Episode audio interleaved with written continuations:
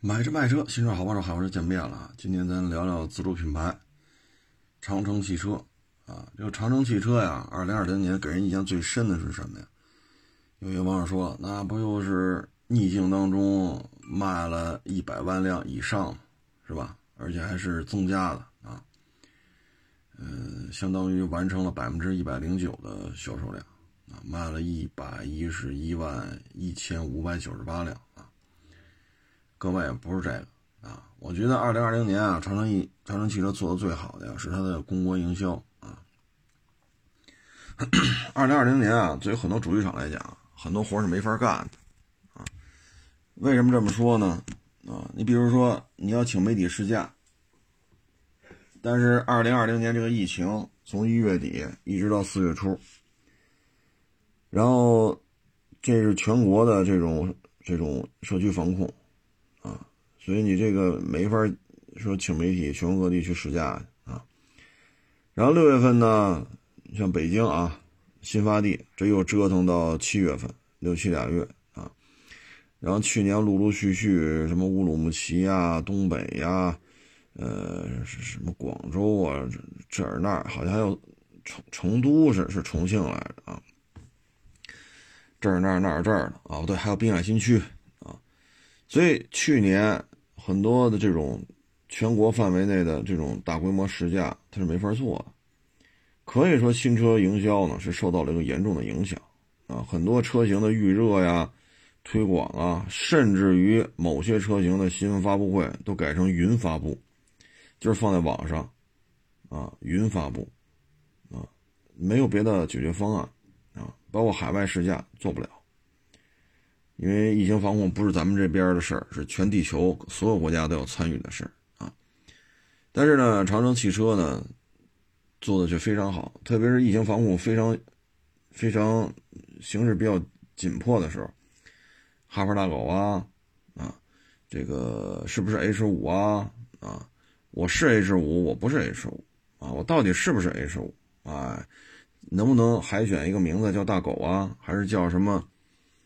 这个那个呀，这个就整个把这媒体的这种关注度，包括在家隔离嘛，对吧？那你能做的就是上网呗，整个把全国的这个网友的这种这种这种这种关注点啊，都集中到他身上了。然后，然后说选，最后一选出来一看，大狗。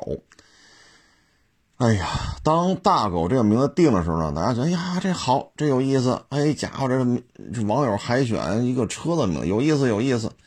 参与度、关注度，哎呀，这个茶余饭后的这个谈资啊，就都都拿这事儿说事儿。可是到最后，你去商标局一查，人家很久之前就把什么大狗、二狗啊，什么狼狗，什么这个那，人全给选了，商标注册已经完成了。然后等大狗这名字定了吧，他还得出啊，什么马犬呀，什么牧羊犬呀，呃，什么拉布拉多、哈士奇，它得分高中低配嘛，对吧？然后还有两驱、四驱啊，一点五、二点零啊，啊，嗯，然后就摘出各种版本了。这时候再去选去啊，这时候具体到一个狗的名字了。哎呀，这整个这个网上的这种关注度啊，可以说就是爆了啊，真是爆了。呃，参与度啊，这个那有的呢是非常喜欢，啊，有的是喜欢狗不喜欢车，但是你愿意，因为喜欢狗嘛，哎，就去选一个自己喜欢狗的名字。有呢是喜欢车，所以就觉得，哎，这个版本叫什么名字好呢？啊，有呢是一些竞争竞争对手的，就是成绩来捣乱的。实际上折腾来折腾去，最后你发现所有名字，人家很久之前都已经在商标局商标局做过申请，做过备案了。所以这是一个从一九年就开始筹备的，非常非常啊专业的一波又一波的一个宣传推广啊。这上半年最火爆的就是它，下半年呢就是坦克三百啊。这车有多大呀？这车是不是哈弗 H 九翻版呀？这车是不是三点零啊？这车有几把锁呀？五把、八把、三十把锁啊？这车卖多少钱呢？卖三十多。哎呀，不合适吧？卖多少钱？四十多，更不合适。哎呀，就各种逗闷子哟，各种谍照啊，各种这种话题呀，下半年网上最热的越野车就是它，啊，这个确实让人佩服啊。然后热热闹闹这一年啊，其实你会发现整个长城这一年叫得上名儿的新车啊，就大家比较关注的新车啊，其实就是俩。上半年预热哈弗大狗，下半年坦克三百。啊其实也没有太多的车，但是呢，这两两款车，在二零二零年来讲，我个人认为啊，不论是合资的、自主的，还是原装进口的，这三大流派当中，公关、宣传、运作最为成功的就是长城。折腾了整整一年，最后一看就俩就俩车，啊，一个 SUV，一个带大梁的硬派越野车。所以你说的关公这个公关。宣传这个手法之娴熟，经验之老道，啊，这种预案之专业，啊，确实能看出来，这是有高人坐镇。所以，二零二零年给我印象最深的，不是说他又卖了一百多万辆，而且是正增长。我认为最牛的是这一波宣传推广，啊，当然了，他自己他也跟得上，啊，上边有 H 九，下边有坦克三百。啊，虽然叫的名字不一样啊，听这名字不像是一个车系的，但你看一大一小，价位也是一高一低，人家自己形成了高低配了，啊，这有点意思，啊，有点意思。嗯，就车而言吧，在二零二零年当中呢，其实我觉得它这个转型吧，呃，我为什么说要转型呢？因为坦克三百啊，没有放到这个。呃，H 系列当中，啊，它放的是 VV，就是坦呃魏啊，放的魏坦克三百啊，魏呢这个品牌呢，实际上销量是出现了明显的下滑，啊，表现的非常不好。它呢基本上这几大块一大块呢就是哈佛，啊，这大家都很熟悉了，哈佛一二三四五六七八九十啊，嗯，还有什么大狗啊。M 啊，F 啊，啊，当然了，H 十没生产啊，H 八倒生产过啊，然后 V，啊，然后就是它的这个皮卡，啊，有风骏系列，有炮系列啊，再就是剩下那一堆了，这一堆里边有欧拉系列，啊，然后还有它那个出租车，就是保定当地的出租车 C 三零啊。哎呀，其实看他这表吧，我也没想到 C 三零还在产啊！这应该是汽油版的轿车类长城出品的最后一款车，还在产。一九年卖了三千一，二零年卖了一千六，啊，这就是保定出租车用这个啊。剩下的基本上就是各种猫啊，就原来叫欧拉嘛，现在又重新命名了。啊，各种猫，黑猫、好猫、白猫啊，什么乱七八糟的啊，基本上这几大流派吧。这里边做的比较差的，就是 VV 系列啊，VV 七是最差。嗯，一九年的时候卖了一万九千台，去年只卖了一千一百六 VV 七卖的差，我觉得主要就是特别长的一个轴距，相对不算那么大的外形，相对委婉的车内空间，就是你轴距和车内空间不匹配，然后呢，油耗又有点高，啊，所以这台车就不知道你要表达什么。你要说我就是一个城市 SUV，我就是跑得快，那你本身车不大，你有必要做这么大的轴距吗？你轴距会缩短一点。对吧？这样的话呢，车身重量也能轻一点。我就为了跑得快，对吧？我可以就类似于像领克零三加似的。啊，我虽然说跑的可能没有它那么快吧，但是在 SUV 里边，对吧？零三加轿车，我们在 SUV 里面跑的也不算慢，但是这个特点吧也没体现出来。你说外形 fashion 嘛，确实 fashion，但是现在自主品牌都不难看啊。自主品牌，你像长安系列啊，哈弗系列啊，包括比亚迪啊，他们的这个包括荣威啊。嗯，还有宝骏，啊，或者说五菱，就他们的这些 SUV 啊，这颜值做的还都可以。那很难找到一块，哎呀，太难看了，实在是太难，你很难找到这么一款车了。就基本上自主品牌设计总监水准都是蛮高的啊，所以你说你好看是卖点吧，你也不能这么说啊。然后跑得快吗？也谈不上。空间大能装东西吗？这车更不适合这个，尤其是车顶向下倾斜非常厉害，然后这又。这车不是一个说装载空间特别大的车，但是轴距又挺老长啊，油耗又又不低，所以这车吧，其实没有一个。你比如说，我就是做一个方方正正的一个外形啊，比如类似于原来停产了的啊，那个原来生产的叫 H 八，哈弗 H 八，我这就是很魁梧的一个车型啊，坐里边最起码第一排第二排我往里坐，比较宽大啊，所以 VV 七这个产品定位呢，就是四不像。啊，跑得快吗？不快。啊，大空间吗？尺寸轴距是够大。所以这有时候就是，你说越野能力强吗？这也不是一个越野而生的车啊。所以这车就是很失败啊。嗯，VV 五和 VV 六呢都是下降的。VV 五呢，一九年卖两万一，二零年卖了一万九，啊，从两万一降到一万九。VV 六呢，原来卖五万七，去年卖了四万二，全都在下降，啊，总体看吧，魏系列呢，一九年卖了十万台，二零年卖了七万八，所以总体看销量是非常的不理想，啊，这个我觉得，哎呀，就是咱要在哈弗 H 六这个基础上倒腾来倒腾去吧，可能这个不是太合适。其实这个我觉得就是应该把当时。哈弗 H 八的底盘拿过来，在哈弗 H 八这个外这个大体轮廓上呢再造一个更加奢华精致的外形和内饰，然后就是一个大空间的大块头的豪华城市 SUV，啊，你可以在那套东西的基础上再造一个车身出来就完了，风格改变一下，啊，VV 七这就属于轴轴距很长，空间真不大。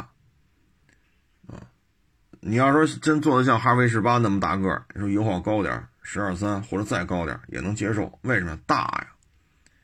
你要真做说比汉兰达还大一圈，能做到途昂这么大，你说你十二三十三四，消费者也能接受。为什么个儿大呀？对吧？所以这个我觉得，我现在不太清楚啊。就是哈弗 H 八花了这么多钱，一拖再拖，迟迟不上市，你花了这么多成本。啊，然后你现在就就就扔了吗？这车就不要了吗？嗯，这显然也是有点亏啊。所以这个 VV 系列吧，我觉得重定位还是重新梳理一下啊。嗯，我觉得它应该是做两条路。H 系列呢，尤其 H 六为代表的，我就是走一平民路线啊。嗯，十万上下啊，十万帽啊。那 VV 系列呢？我觉得就应该把哈弗 H 八这种车型再重新投产。本身呢，就是照着上一代 GLE，呃，那会儿叫 ML 啊，后来改名 GL，就上一代，照着那底子来的啊。底盘的技术含量、性能表现还是可圈可点的，放在自主品牌上，我觉得一点不过时啊。再一个呢，就是走运动路线，你就类推出一些啊这种跑得非常快的 SUV 啊。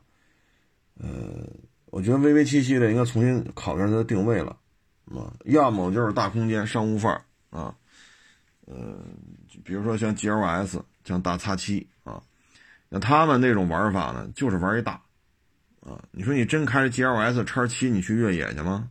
你也不能这么干，一百万的车你能买到很多比它越野性能强很多，但是又用不了一百万，甚至一百万能买好几辆的车。所以它的存在的目的就是，我是一 SUV，我个儿大，所以我就要卖一百万。你不要跟我说牧马人卖多少钱，吉姆尼卖多少钱，哈弗 H 九卖多少钱，啊，三菱劲畅，你不要跟我说这些。我这车就是大，我就要卖一百万。所以 VV 七系列呢，咱倒不是说非得卖一百万，比如说你卖到十八万，你卖到二十五万，你这车首先得够大吧，在奢华无限啊，宽阔无比。啊，南北通透啊，你在这些方面你是不是要做的让大家觉得无话可说呀？啊，你要真做这么大了，也没人挑你这个油耗高的问题了，是不是这道理？再一个就是走运动范儿，啊，走运动范儿。领克零三加呢是一个轿车，对吧？又带四驱，又带二零 T，啊，零到一百加速很快，啊，价格也不高，啊。然后轮胎啊、轮圈啊、啊什么定风翼啊、拨片呀、座椅啊、方向盘呀，方方面面都做的很专业了，啊，但是总价并不高，所以 VV 系列你可以尝试走这条路，啊，就是我在 SUV 当中我的操控性非常好，我跑得非常快，你不要跟我提说后备箱容积小啊、后排空间就顶脑袋呀，你不要跟我提这些，我的目的就是为了跑得快。同样道理，你会开领克零三加。拿它当一奔驰迈巴赫，能你会拿它当那个使吗？不会的。你有这十大几万的价格，你要真要接待客户，你可能会买一个君越，对吧？你可能会买一个雅阁啊，啊，帕萨特呀，迈腾啊，啊，大君越肯定是最合适，因为它最大。你肯定会买这些车，迎来送往的啊。所以，VV 七系列两个流派应该摘清楚啊。你要么就个儿大。稳重，啊，要么就是跑得快，玩操控，玩动力。那很多网友说：“这 SUV 玩这个吗？这不这这这不对吧？”各位啊，康春们，我问问你，康春们是玩越野的吗？叉六是玩越野的吗？GLS 是玩越野的吗？都不是，这些车都不是。奥迪 Q 八是玩越野的吗？它有一定的越野能力，但这些车是为了越野而才才。才才生产才销售的嘛，包括库里南，包括天越，你说哪个是越野？它确实啊，它有四驱啊，有一定的离地间隙啊，确实有一定脱困能力。那你是因为 是因为你要活沙子，你发现没有车可买是吗？你才不得已买了个库里南，对吧？所以我觉得定位是 VV 七需要调整的啊，像我这车型不是太成熟。嗯，市场定位也不成熟，车本身，你定位不清晰，车也有点错乱啊。其他的呢，销量还都不错啊。新能源这一块基本都是正增长啊，基本都是正增长。嗯，你像黑猫，一九年五千九，去年卖了四万六。好好猫呢，一九年是零，去年两千。白猫呢？一九年是零，去年是六千，啊，所以销量还是非常高的，啊，非常高。嗯，新能源汽车是长城的一个新的增长增长点。现在基本上就是续航里程四百公里，实际提车价不到十万，基本上就是这个事儿，它已经能能坐实了。那将来呢？有可能续航里程五百，那零售价可能十万或者十万八，在照着这个思路。去努力，去发展啊！这个五百公里续航里程啊，对于咱们日常使用来讲呢，即使说严寒啊，零下二十度，你减半，你还能跑二百多公里啊！所以，如果能做到十小几，续航里程五百，当然车不可能太大，这您放心，这一分钱一分货，不可能做的特别特别大，不可能，就是小代步车啊。然后长城呢，现在不也要发力嘛？说是今年下半年或者明年要出续航一千公里的电动车，所以长城这边为了积分也好，为了市场的发展也好，为了这种嗯这种新能源汽车的这种现状也好，他在这方面确实下一些功夫啊。所以电动车呢肯定会有爆发式的增长啊。嗯，你看去年一个四万六黑猫，好猫两千，白猫六千。加一块八千多，再加那四万六，五万多。那今年长长城这种纯电车，可就不是五万多的量，肯定会更高的。啊，过十万，我觉得是可以期待的，啊，是可以期待的。这方面呢，一呢，他确实也下了很多的功夫，啊，比如说电池这一块，自己砸钱去研发。第二呢，车的形象设计，啊，你比如欧拉，啊，原来我还拍过一欧拉呢，去什刹海吃卤煮去。在胡同里钻来钻去的，你看小车颜值设计是非常有特点的，啊，当然了，长城也有几款电动车做的很难看啊。我开的那个在在什刹海边上转圈的那个，那确实不难看啊。包括现在出的这个类似于甲壳虫和卡宴的和九幺幺的这种结合体啊，这小车确实也不难看啊。所以颜值已经达到了一个比较高的水准了啊。如果说八九万块钱弄一个续航四百的，十小几万弄一个续航五百的，这长城还是有的做的。车不难看，名字也挺可爱的啊。长城现在经销商网络非常的发达。啊，在一二三四线城市，甚至五六线城市，都可以买到长城的车。那意味着你电车的销售网络、销售渠道，呃，它会得到一些借助发力啊，借力打力吧，不能说直接照搬啊，直接在四 S 店里硬摆这么一车。但是，确实经销商数量到了，很多事儿他就可以硬往里摆啊，嗯。这基本面我觉得还行吧。VV 系列呢，现在主要是看坦克三百，以及今年有可能下半年会亮相的坦克六百。这些车呢会大幅度提升 V 系列的展厅的到这种到店量啊，呃，确实会大幅度增加啊。这样的话呢，对于经销商来讲呢，倒也是一个解脱吧。因为纯靠 VV 七呢，确实不好过了。现在啊，这个。其实现实当中吧，基本上啊，都是长城、哈弗的经销商在旁边开一屋子建一展厅，来卖这 VV 七，基本上都是这样，啊，就是一个老板两个屋子，然后都在一个院子里边，基本上是这样。当然也有单独建 V 系列经销商的啊，但是我们所知道的很多都是一个老板两个屋子在一个院子啊，这样的话，坦克系列，那。这个魏系列、哈弗系列，啊，它对于经销商来讲盈利还是比较高的。本身呢，它并没有说玩了命的去打价格战，啊，说哈弗 H 九优惠八万，是吧？人家也没干这事儿，啊，基本上最低配吧，现在店里边优惠的话就差着二十，哈弗 H 九，啊，这优惠有吗？有，但是没有玩那么大。啊嗯，现在就是它的经销商来讲，盈利能力还是比较乐观的，啊，因为 H 六这走量吧，这你不服不行，好几十个月都是国内销冠了，SUV 对吧？这个圈子里的销冠，所以有足够多的量，有足够多的量呢，就意味着你有足够多的维修保养的机会，啊，然后呢，虽然车不贵啊，哈弗 H 六确实不是一个很昂贵的车，但是呢，待着也是待着。啊，苍蝇也是肉，啊，当然这比喻不太恰当就是车子便宜，但是呢量大，你也能盈利啊。这么说可能就 显得我比较有文化了啊。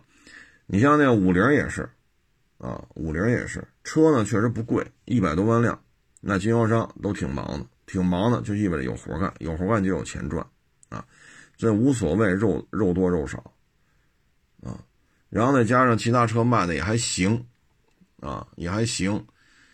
嗯，H 六呢是卖了三十七万辆，下降了一点，因为一九年三十八，啊，二零年三十七，其他一些车销量也可以，M 六卖了十五，也就说一一个月都过一万了，F 七卖了十二万四，这也接近于一个月一万辆了啊。大狗呢，去年仨月卖了两万八，啊，H 九卖了两万二，H 二还卖了一万四呢，F 五卖了一万两千九。啊，所以呢，它七十五万辆，就哈弗系列啊，七十五万辆的销量，这对于经销商来讲，事儿就很多了，这是好事儿嘛？啊，活儿多，事儿多，挣钱呢。然后呢，还有一个重要的支柱呢，就是它的皮卡，皮卡呢卖了，去年应该是卖了过二十了吧？啊，我记得好像皮卡去年卖了过二十万了。过二十万的话呢，对于他来讲，这日子就很好过了。啊，找着了二十二万，嗯，又就看串行了，二十二万五啊，这是去年皮卡的。这样的话，刚才说那些车呢是卖了八十多点这再加一二十多点啊，所以整体销量是过一百，过一百了。皮卡这个圈子呀，目前看长城啊。就是皮卡经销商想想赔钱，确实也有点难度啊，因为销售量非常的高而且各地的政策都是解禁、放开，所以各个地方呢皮卡的销售量就是暴涨。所以在这种情况之下，你说你要再赔钱，那只能说你的经营上确实是自身的问题了。这里边谁比较难呢？就是北京的这些卖皮卡的啊。当然现在说这也无所谓了，因为都已经半年以上的时间了，早就做了转型了啊，赔了赚了也都是去年的事儿啊。现在呢，它基本上就两大流派啊，风骏五、风骏七，以这个为代表呢，就是几万块钱的东西啊，就是跑工地啊。啊，拉货呀，啊，呃，就是一个干脏活的车，啊，几万块钱，啊，这销量也很高，稍微价格高一点的，就十几万，甚至于奔到二十了，就长城炮。长城炮呢，现在又分什么商用炮、乘用炮、越野炮、电装炮，还有还有炮的房车啊。然后前两天又看那个乘用长轴炮，啊，也就是后边是没，就是它没有用那个大钢板。啊，它还是螺旋弹簧减震筒的，这是常用版，然后轴距加长了，啊，这样保证你的舒适度，货箱的长度大幅度增加，啊，然后现在又长城炮改装出来的这个房车，啊，嗯，据说还有单排座长长货箱的，啊，单排座长货箱的长城炮，据说是有啊，这个纯电动的叫电装炮。越野炮、商用炮、乘用炮啊，他已经把这个炮的这个皮卡呢分得非常的细了，各种衍生产品做的已经很到位了啊，嗯，所以他做的很很成功。这车呢，因为我收过俩啊，嗯，一个已经卖了，是一四驱的长城炮，新车好像十四万多吧，棕色的，然后春节前又收了一个越野炮，红色的。反正我开的时候，我觉得首先这车噪音很低，乘坐舒适度，底盘给你的感觉不像是一个皮卡，舒适度确实达到了一个比较高的水准。我们只是说皮卡对皮卡啊，它要比心目中的这些皮卡的这十几万的皮卡啊，因为我那台好像十四万多啊，就以十四万多的价位来看，它已经做得很好了，安静舒适，底盘的反馈。啊，包括转向啊，动力系统平顺性啊，高速噪音啊，高速稳定性啊，我觉得十四万多做的相当可以了，啊，一上手一开就能觉出来，确实有进步啊。因为风骏，你像我自己收那是风骏七吧，好像是，啊，我还收了一个风骏七呢，啊，也给卖了，那开着，哎呀，那就是一皮卡了，啊，几万块钱的东西，它就是几万块钱的状态，啊，所以现在。长城对于皮卡的这种动态的表现啊，已经具备一定的这种，呃，拿捏的这种能力了，啊，做的好一点儿做的便宜一点儿对吧？几万块钱，六七万、七八万，你就应该有六七万、七八万的样子；十几万就要有十几万的样子。他现在拿捏的已经可以说收放自如了，啊，所以这个除非长城自己出什么问题，啊，因为现在国内是解禁，除了北京之外都在解禁。在这种大的环境之下，它只能是越做越好。随着今年疫情嘛，这疫苗到处卖啊，打疫苗的国家越来越多，所以对于长城皮卡的外销呢也会有利啊，最起码人员交往会越来越正常啊。所以今年看呢，长城皮卡依然会占据国内的半壁江山，长城炮呢会占据长城皮卡的半壁江山。今年下半年会不会出大皮卡？就是比坦途、猛禽这大体格子，照着他们来的，车身长度接近六米，3.0T，纵置 9AT，底盘升降啊，带大梁、带低四、带锁，这样大皮卡今年会不会摆出来呢？这咱也不好说啊。但是呢，就是长城造这些 SUV 啊、皮卡，确实已经经验极其丰富啊，所以长城皮卡这块业务目前看。你要说遗憾吧，咱们只能说，你能不能海外多卖点啊？国内已经卖的很好了，能不能去东南亚呀？呃，非洲啊，南美啊，啊，像这种，呃，对于皮卡有一定需求的地方，能不能去那边卖一卖？啊，这是我们对于长城的期望，因为国内你已经是杠把子啊，这样的话呢，一呢也符合国家“一带一路”的这种精神。二呢，确实也能增加你的实际的这种销售量，啊，呃，这就看长城的海外运作能力吧。但是你看，通用在印度的工厂说卖给长城，被印度政府给摁那儿，啊，然后现在俄罗斯有了工厂了，现在说这东西在澳洲也有一定的知名度，但是销量确实还比不了什么丰田之类的啊。东南亚地区也正在拓展这个市场。所以我觉得就是慢慢来吧，啊，慢慢来，嗯，依照现在长城炮这个状态吧，它应该不会再像九十年代咱们国家的这个摩托车疯疯了一样的出口，最后弄的中国制造的工业产品，其实就指中国生产的摩托车吧，口碑极臭，都不是差啊。相信以这么多年过去了，二十多年过去了，啊，现在像长城啊。吉利呀，比亚迪呀，啊，像他们出口的时候，应该会更加的专业一些，运作的会更专业一些啊！不要再出现中国人和中国人打价格战，中国人和中国人之间互相拆台啊！尽量还是避免这些吧，否则的话，让人外国人看笑话，然后中国生产的这类产品在这儿就没有翻身翻身的时候。你比如说越南啊，或者说东南亚地区，你说你再去那儿卖什么？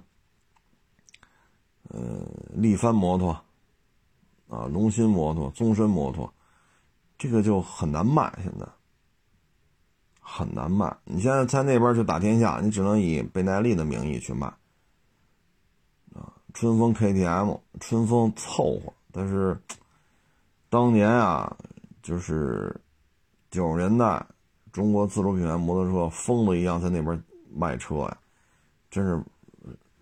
害了整整一代人，一代人老了之后，因为二十多年的二十多年前的事儿嘛。当时要是二十多岁、三十多岁的小伙子，二十多年过去，现在基本都五十了，或者五十多快六十了。这一波人基本就是退休了。啊，新来了一波，现在是口耳相传，还是不认可中国的摩托车。所以我相信现在主机厂不不不光说是长城啊，包括吉利，包括比亚迪。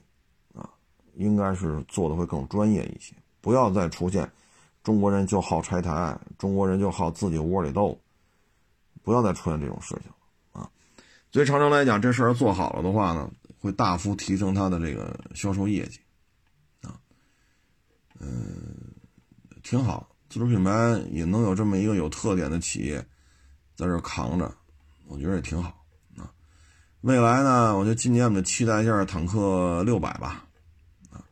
然后我们再谈，期待一下这个长城炮的再往上一级啊，更大一号的皮卡啊，六缸，我们也期待吧啊，看看长城在皮卡这个方面会做到一个什么样的程度。嗯，这里边咱就看一看哈弗 H 九，哈弗 H 九呢，嗯，一九年卖了一万三，去年卖了两万二啊，销量增加百分之六十四。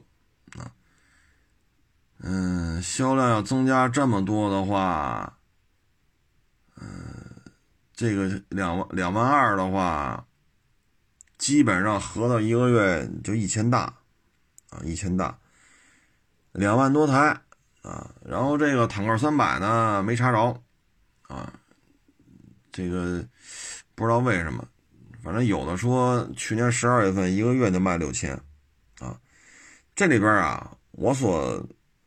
就是关注的是什么呢？就是坦克三百和哈弗和哈弗 H 九，它价位是衔接的，啊，呃，这个大顶配呢二十一，那个起步价呢好像是二十二吧，好像是二十二，所以双方价格呢基本是重合的，但是呢是衔接的重合啊，所以尺寸有差异，价位上正好衔接啊，这能看出来呢。虽然说一个是魏品牌，一个是哈弗品牌。但是产品的衔接还是做的非常好的，嗯，如果下半年再出一坦克六百，啊，那肯定要比哈弗 H 九还大呀，所以它会形成高中低三档，啊，这个市场啊销量并不大，啊，原来咱们也节目当中也算过，就是陆巡、普拉多、途乐、帕杰罗这四个车为代表啊，一年加一块在港里边大致能凑。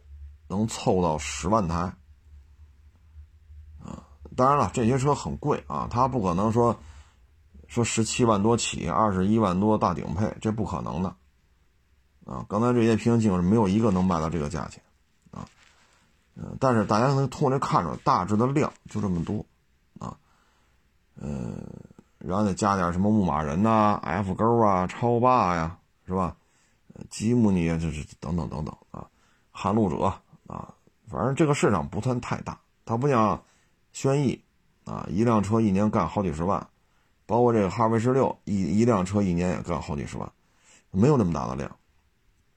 为什么呢？就是一旦上了大梁，第一，这台车就不可能省油，啊，不可能省油了，啊。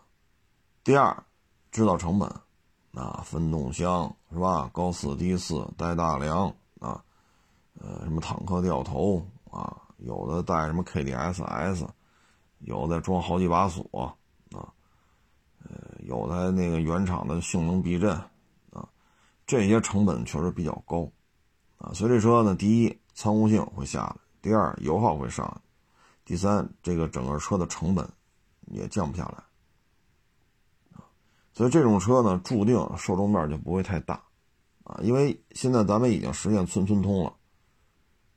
啊，这个公路实现了村村通，所以你真的说啊，家不买一个离地间隙超过二百二的，啊，什么这必须是六缸的，不行，要不然我这这那个村那个我去不了。可能也许现在也就是墨脱，其他地方基本上都是没有问题的。所以这种车市场的份额并不大，啊，嗯，但是长城在这里边还出了这么两台车，也总体看吧，也是不差钱既然做 SUV 做皮卡起家嘛，那咱索性做到位，做做到专业。将来再有坦克六百高中低三档，那确实也是没谁了啊。还有一点呢，就是现在呢，国内的很多这种大客户采购啊，因为现在对于洋品牌来讲呢，种种原因吧，所以基本都看自主品牌。那像这么大个能装点人有一定越野性能的，那可能也就是哈弗十九啊，嗯。所以公务采购也确实占了一一定的份额啊。随着现在平行进口这个闸门啊，把中东版全给隔在外面。对于哈弗 H 九来讲，对坦克三百来讲，确实他们有一定的利好的作用啊。嗯，所以你看网上嘛，也是啊，买回去之后天天折腾啊。哈弗 H 九最大的用途是什么呀？拔河。呃，包括坦克三百，啊，呃，我看那调查嘛，啊，说几个小时之内，连续油门开度超过了百分之九十，啊，也就是说连续几个小时你都地板油跟这开，然后再一看那车主的朋友圈，不是跟拖拉机拔河，就是跟别的车拔河，啊，要么就爬大坡，啊，然后连续这么快，啊，等等等等等等，所以。这个，对于长城来讲，经验也是越来越丰富吧，啊，因为豁的人多，所以对他俩经验是越来越丰富啊。你要是喜欢呢，又不想花那么多钱，那这俩车可以看看，看中后排空间，你就加点钱买 H 九。说我就一人开，俩人开，无所谓，那就买坦克三百，毕竟省几万啊。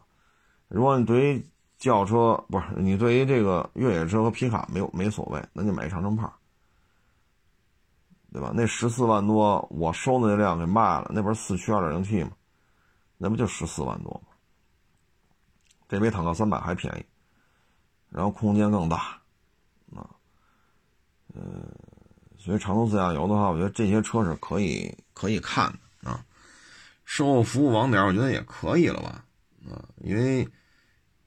八九年前吧，去西藏，连着去了几趟，那几条进藏线上，那会儿啊，我只说那会儿，这也好多年不去了，就两间小平房，长城特约维修站，啊，Ground Wall，刷那个一看就白油漆刷的，然后就很简陋，但是有零配件哎，有零配件有人给你接待，给你修。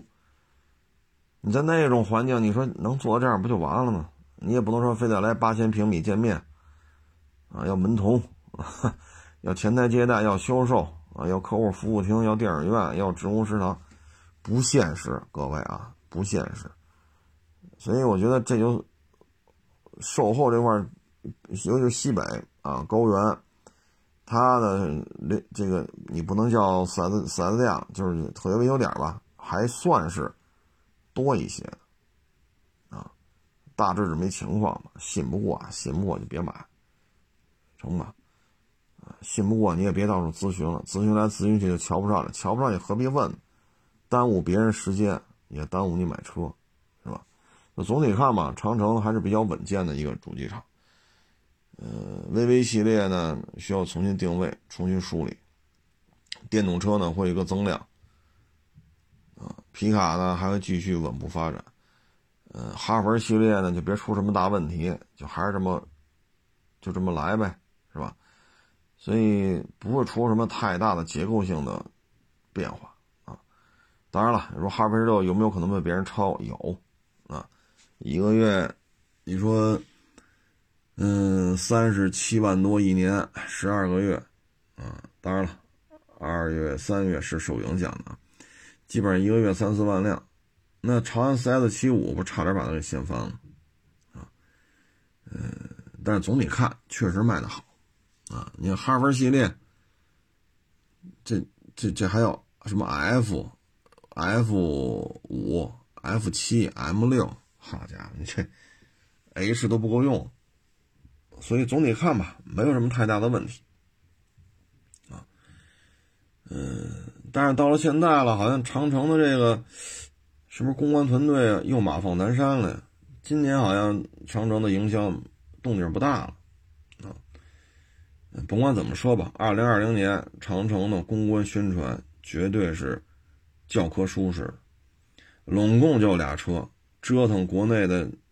这网友也好，媒体也好，溜溜折腾一年，太成功了，啊，太成功了，这值得去学习，对于一些卖的不好的主机厂来讲，如果有这可能，你把这波人长城这波公关宣传的啊，你花大价连锅端过来，如果你自身产品没有问题，有这么一帮人跟你运作，你的车肯定销量会有大幅度增加。啊这大概其实就是长城吧，啊，长城的一个各位做一个分享。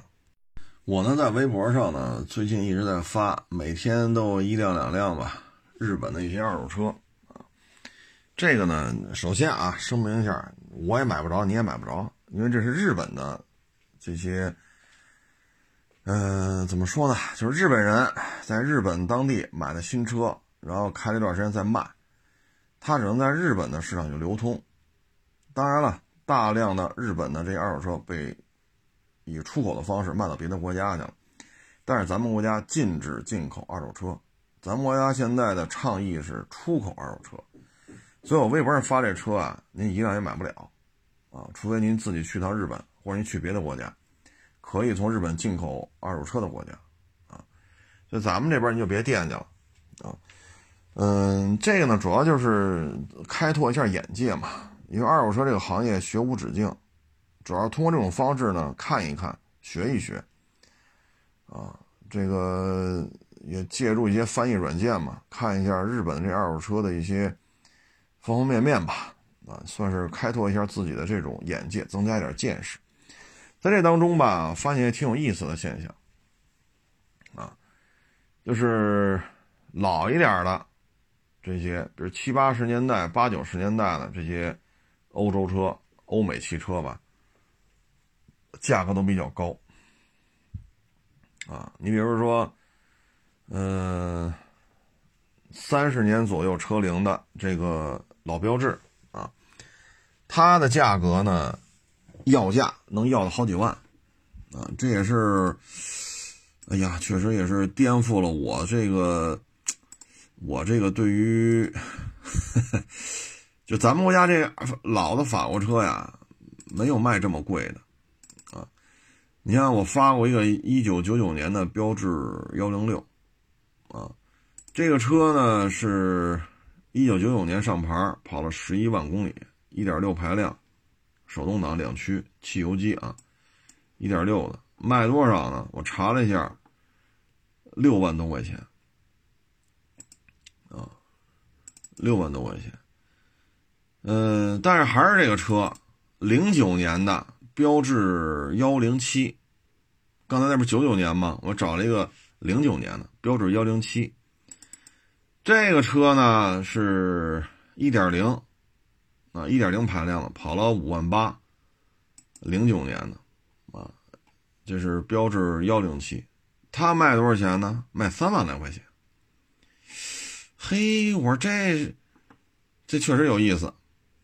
哈哈，确实有意思啊！那这些东西都是值得去去学习的！你再看这九五年的标致二零五，九五年的啊，这个车呢是跑了十二万多，自动挡，一点九排量啊，汽油机。然后这车要多少钱呢？要五万二，九五年的要五万二啊，九九年的要六万三。啊，然后这个零两千零九年的要三万八，所以看吧，就是这些老外啊，就别别别说老外，就是日本人啊，他这个就是这这这个法国车呀，这怎么就这么个玩法？确实也有点意思啊，有点意思。然后再跟大家说一下呢，就是零五年的标致四零七。啊，零五年的标致四零七，这车呢，自动挡的，啊，自动挡的，三点零大 V 六，要多少钱？零五年的四零七三点零啊，一万八。然后一零年的这个，这算是瓦罐吧，啊，二点二了，要多少？两万五啊。所以你看吧，就是会发现很多特别有意思的事情。啊，这就是为什么我要愿意写这些东西呢？我觉得主要是开拓一下视野吧。然后有些车型呢，国内是见不着的。你包括标致五零八的瓦罐啊，这我也是翻译半天看明白了啊。一点六 T 的瓦罐标致五零八的啊。然后这个呢，还有这个 C 五的三点零瓦罐哈哈 挺好。啊，就是学无止境嘛，啊，你能看到一些很多稀有车型，像三点零的 C 五瓦罐，还有五零八的瓦罐，我说都是老款的啊，咱这边很难见到，包括刚才我说那二零二零七，哎，是多？二二零五，二零五幺零七，二零五，这些车咱这边轻易也见不着，啊，反正干这行吧，多看看，这个肯定不吃亏嘛。啊，自己不学，那就没人搭理你了。这东西自己再不上心，就更没人管了。所以我这个假期吧，也是通过翻译软件嘛，啊，也看了很多。这里边呢，我个人感觉呢，可能就是老一点的欧美系的车呢，在日本还是比较比较吃香的吧，啊，比较吃香的。嗯，就这个。稍微新一点的就不行，我感觉他们还是比较挑这个款吧，啊，稍微新一点的就不行，但是准新的吧就特别的贵，啊，我看来看去呢，就是奥迪也很多，啊，奔驰、宝马、奥迪都很多，包括标致，包括雪铁龙，啊，非常的多，啊，但是那边呢，总体看吧，有些车型，你比如 GLK，三五零多，三百少。基本上都是三五零，三百很少，而且呢有很多都是不带天窗的，啊，他们就愿意买这种没天窗的 GLK，啊，这也是通过大量的这种这种看吧，啊，才发现。再跟各位做一个分享呢，就是日本吧，它还有一个什么特别贵啊？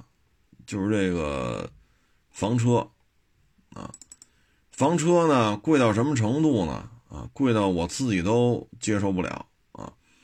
你比如我找了一台九四年的考斯特，九四年的，这个呢是柴油机，四二零零，啊，两驱的，啊，两驱的，呃，带卫生间、厨房、饭厅、卧室，啊，呃，这些都给你整上了啊，然后是一个自动挡四二零零柴油机，九四年的，要多少钱呀？人民币十七万六。这这，我觉得这日本的这个这个东西，它一旦介入到房车这个概念吧，就特别的贵。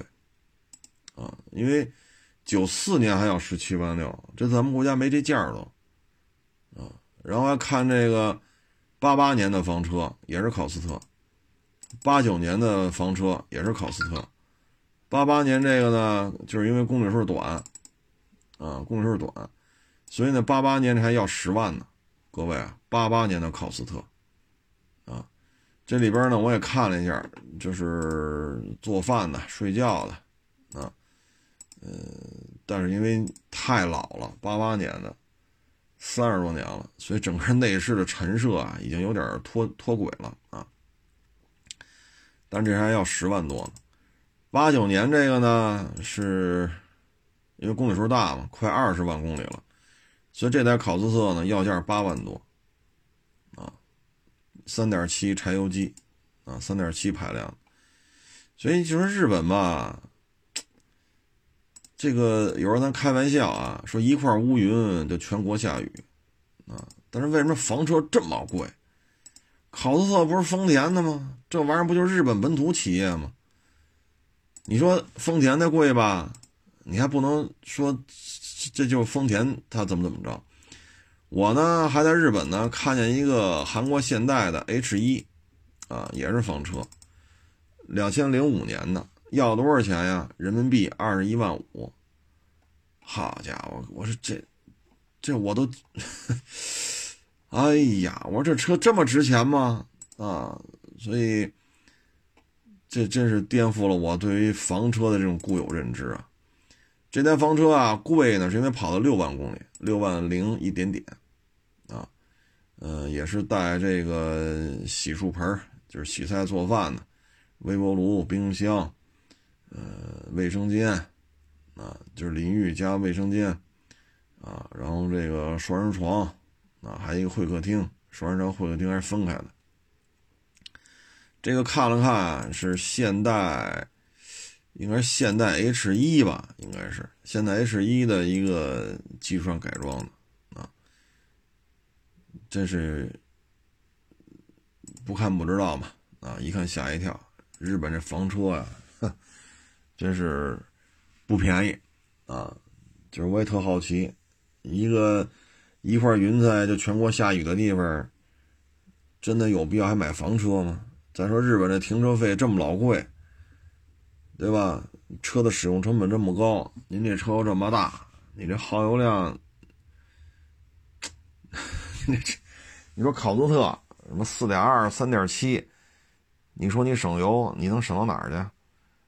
啊，所以这种车费用这么高，居然还卖这么贵，这确实是没想到啊。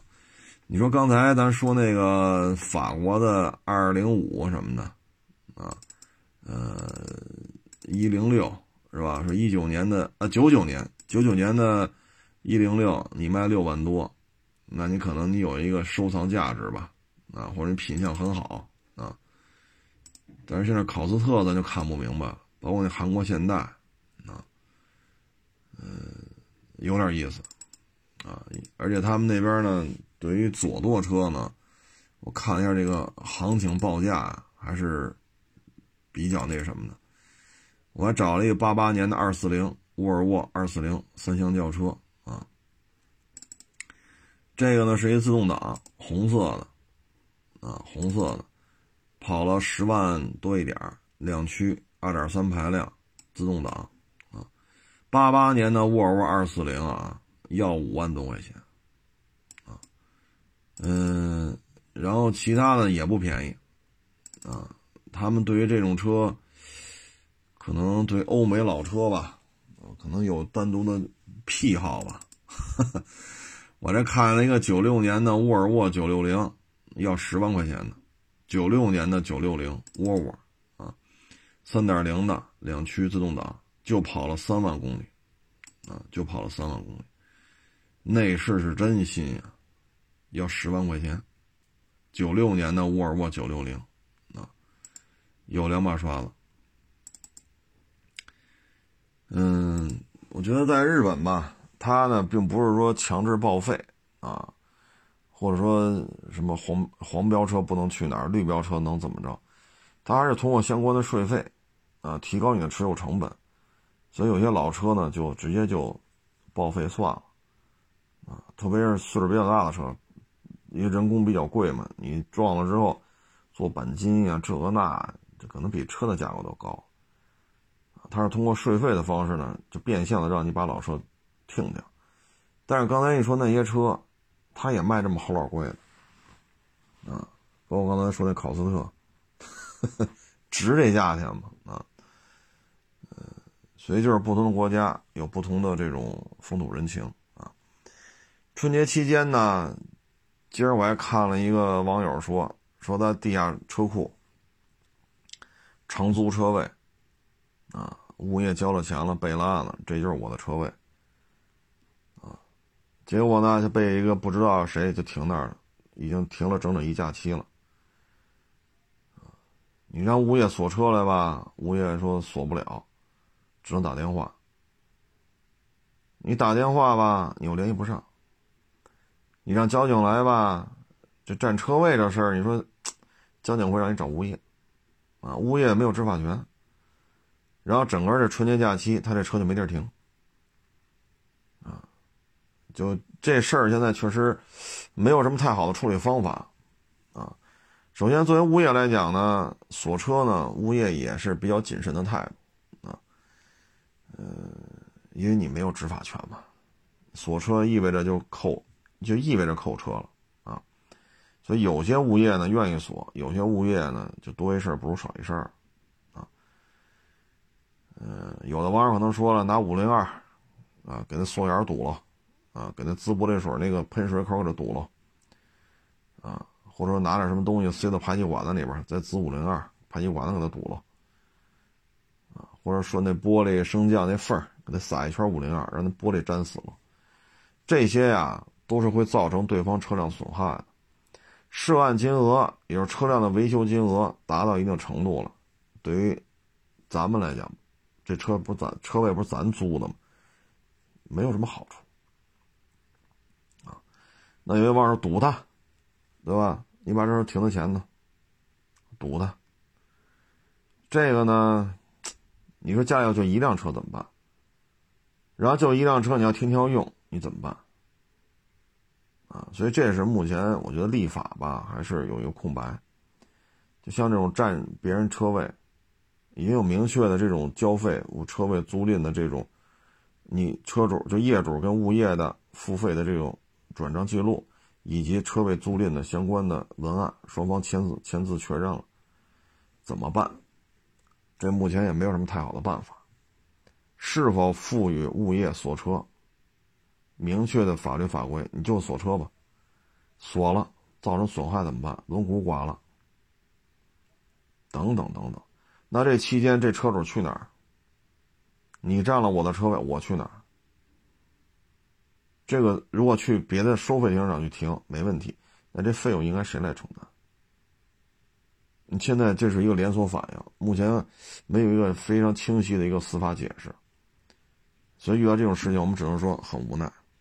嗯，但是我归着归齐吧，我还要劝一句啊，就是不可动怒，不要着急，不要上火。急了恼了的，其实影响是谁啊？影响自己的情绪啊。嗯，只能我们只能期待啊，法律是越来越健全。但是呢，越来越健全，它是一个由管不了到能管，它需要一个过程。这个现在也没有什么太好的办法。我们的我能说的啊，站在旁边，咱站着说话不腰疼。我只能说别生气，生气要能解决，咱一块生，咱把血压都蹭蹭蹭干到一千多去。但这事儿啊，不是比谁血压高，谁就占理，啊，所以我觉得堵呢就停前面就停，我该开走我开走办事儿，回来你要还在呢我还堵，如果你不在了停我车位上，这是可以的，这是可以的，但是呢，我觉得最好的一个解决方案是什么呢？堵不堵的放一边啊，这是您您自己来决定，写张纸拿那不干胶条给它贴车上，啊。你你您看你怎么措辞，啊？您看你怎么措辞，啊但是尽量不要以损坏车辆作为一个解决问题的手段。那前两天我说那个人家开过来把你车位占了，怎么办？给他车划了，划了你找我赔钱没有？那怎么办？你把我车也划了，我划你车几道，你划我车几道，来吧。嘿，你还碰成这样的了？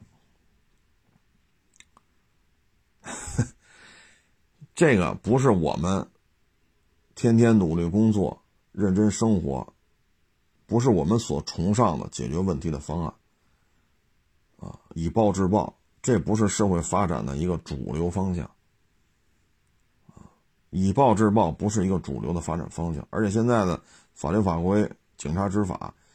其实都不太倾向于以暴制暴来解决民间的这些纠纷、恩恩怨怨等等等，是不倾向于让你这么干，正当防卫除外啊。所以我觉得就是呢，不要以暴制暴，不要生气上火，没办法，生气他也停这你不生气他也停这那你何苦呢？你你自己选，就气得你跟这骂大街，气得你有睡不睡睡不着觉，他也跟那停着，你该吃吃，该喝喝。他也在那儿听，那您自己选一个，对吧？所以我觉得过节期间吧，还是尽量保持心情愉悦不愉悦的事情也要往愉悦了想，因为你难受，你哗哗掉头发，你一宿一宿睡不着觉，人家该停停啊。反正这个我们就期待吧，期待国家的立法更加的完善吧，因为这种纠纷确实太多啊。嗯。上班了啊，各位也该收收心了，啊，收收心了。今年呢，我们期待比去年更好，啊，我们期待比去年更好。我呢，也祝福所有的听众朋友，今年比去年过得更好。欢迎关注我新浪微博“海阔试车手”微账号“海阔试车”。